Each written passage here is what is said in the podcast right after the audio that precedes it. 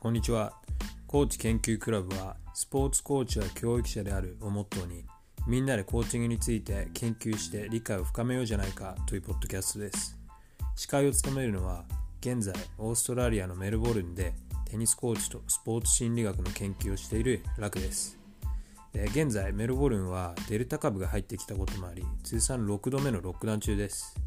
そんな中、コーチ研究クラブではコロナに負けるなロックダウンスペシャルということで、え今回のメルボルンのロックダウン期間中は毎日配信してます。これロックダウンが長引くほど自分が大変になるっていうストイックな企画なんですが、頑張って配信していこうと思ってます。はい、というわけで今回も行ってみましょう。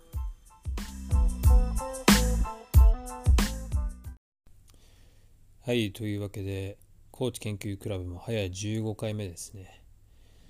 はい。で、まあ、これも一応ロックダウンのおかげかなと、ポジティブに考えれば、ロックダウンがなければ、ここまでね、毎日配信はちょっとできなかったかなと思うんで、そこはロックダウンには感謝してるんですけども。で、一応、あの、ね、メルボルンのコロナの状況っていうのを毎回頭に、冒頭にちょっと話してからスタートするようにしてて、でまあ、これもね、誰本当に聞いてんのかなって思いながらやるんですけど、まあ、一応ね、そうだから自分のためにっていうことも、この前前回言ったように、記録に残しておくっていうのが大事かなと思うんで。で、今日のコロナのあれで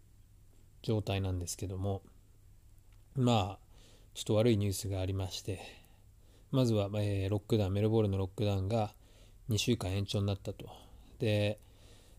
なんで、ロックダウン終わるのが9月の2日の木曜日、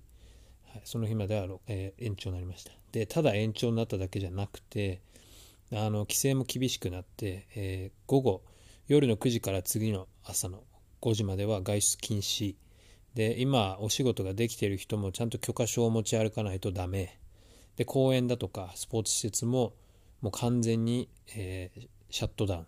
今まではあの公園子供行って遊べたりとか僕もちょっとあの家の近くの公共のテニスコートっていうのがあるんで3面ぐらいハードコートがあったんですけどまあ行って少しテニスしたりもしたんですけどもそこももうダメになるみたいなんで、はい、もう完全にあの去年の一番ロックダウンが厳しかった頃の、えー、規制に戻るって感じですかね。でまあそんなニュースが今日、はい、ビクトリア州のね記者会見で発表されましてというわけなんで毎日配信はまだまだ続くっていう9月の2日っていうことは、あの、まあ、ロックダウンは2週間延長って言ってるんですけど、実質2週間以上あるんで、まあ、そこの間は毎日やっていきますよ。っていうことです。はい。で、まあ、正直な話、もうロックダウンはかなり嫌になってきてます。もう結構いっぱいいっぱいですね。でなんか、どっかの回でも話したんですけど、やっぱ精神的に辛いんですよね。もうこの自由がない感じ。うん、カフェとかね、レストランとか、まあ、相手はいるんですけど、全部、あの、持ち帰りだし、まあ、基本的に集まっちゃいけないんで、友達と会えないし、人ん家行っちゃいけないっていうのが、かなり辛いんで、で、まあなんか、ね、例えば、いやまあ今は日本なんかは、すごい感染者数も増えてるけどみんなちゃんと外には出れたり友達に会えたりっていうのができてるみたいなんでなんかまあ怖いですけど感染者数がいっぱいいて。でもその辺はやっぱ羨ましいなとちょっと思ったりなんかね。はい。してます。こうね完全にこう隔離されてる感じずっと家にいるかいるっていうのはもうかなりきついですね。それがもう今年に入ってもこれ、うん、今年まあ去年からですよ。去年最初のロックダウンがあってそれからねずっとなんかロックダウンあったりなかったりで、これで通算6度目で、しかも延長、またこれ2回目なんで、もう、あの、なんですかね、なんかもうかなり、今年はもうロックダウンばっかしてるなっていう感じですかね。前回の5回目のロックダウンも、だってあれが先月、先々月とかで、本当この5回目とロックダウン 6, 6回目のロックダウンの間が1週間ちょっとしかなかったんで、もうなんなんていうんですかねロックダウン続きっていう感じなんではい。でまあちょっとこういうね辛い時こそやっぱりなんかちゃんとしっかりしなきゃなと。きちんとちょっとルーティーンでも作ろうかなと、うん、なんかしっかりやれることはやるみたいな。まあもちろん大学のねことはあるんで大学のことはやりつつちょっとやっぱうんずっと家にいて仕事もなくてでちょっと嫌になりがちなんですけどそれでもやっぱりなんかいろんなことの興味を持続させてまあ本をちゃんと読むだとかあのジャーナルを書いてみるだとか、まあ、僕ブログもやってるんですけどブログを書くだとか、うん、このポッドキャストをちゃんと撮るだとかそういういろいろやれることは、まあ、あと食生活ダイエットもやってるんで気をつけて運動もできるだけするようにして、はあ、やっていこうかなと思ってます。でまあこういうルーティンはねどんな状態であってもやっぱりロックダウンでなくても大事なことだと思うんで、うん、基本のキーかなと特にスポーツ選手であれば基本のキーかなと思ったりもするんで、うん。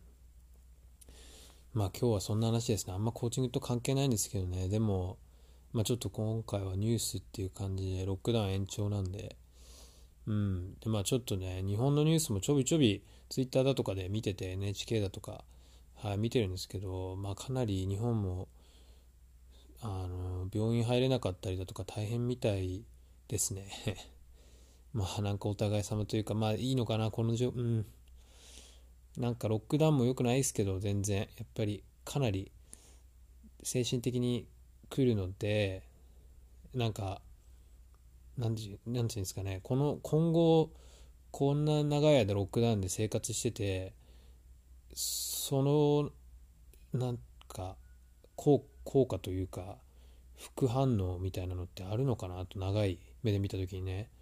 やっぱりあのメンタル系メンタルヘルスというか精神病みたいなのが結構増えてるみたいなんでうつであったりだとかあのそういうのが増えてるみたいで自殺の数も上がってたりとかそういうのが後々ここじゃあ5年後にとかにも影響あるのかなとこういう状況下で育った子供にはどんな影響があるのかなとかも思ったりするんですけどうん。まあでもかといってねやっぱり医療崩壊みたいな病院行きたい時に行けないあの自宅療養っていうんですかねっていうのはちょっとやっぱりさすがに怖いんで、うん、やっぱだから結局はワクチンを打ちに行くっていうのがねでまあワクチン反対っていう人も多いとは思うんですけど、まあ、これはかなりちょっとセンシティブな話なんでねあのワクチンの話っていうのは打たないっていう人は、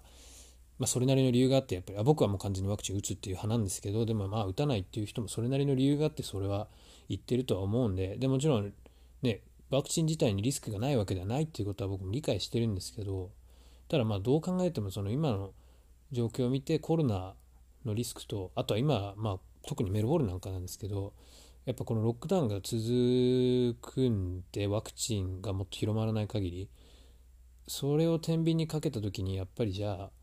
ねワクチンの副反応のリスクっていうのはかなり低いんでうんまあどう考えても僕はね断然もう早く打ちたいなっていう人なんでね。はい。でまあ僕はそうですねできれば皆さんにも早く打ちに行ってほしいかなって感じです。はい。さっきも言いましたけど僕は結構センシティブなことなんでもちろん反対派の人をどうこうとかっていう僕はそういうことはしないんですけどそれは自分はやっぱりワクチンを早めに打った方がいいかな。いいかなと思ってるということですね。はい。まあまあ今日はちょっとこんな感じですいません。なんかコーチのことあんまほとんど話してないんですけども、まあ、ちょっとロックダウンが延長になったということでそこのま報告ができたらなと思って撮ってみました。はい。じゃあまた次回もよろしくお願いします。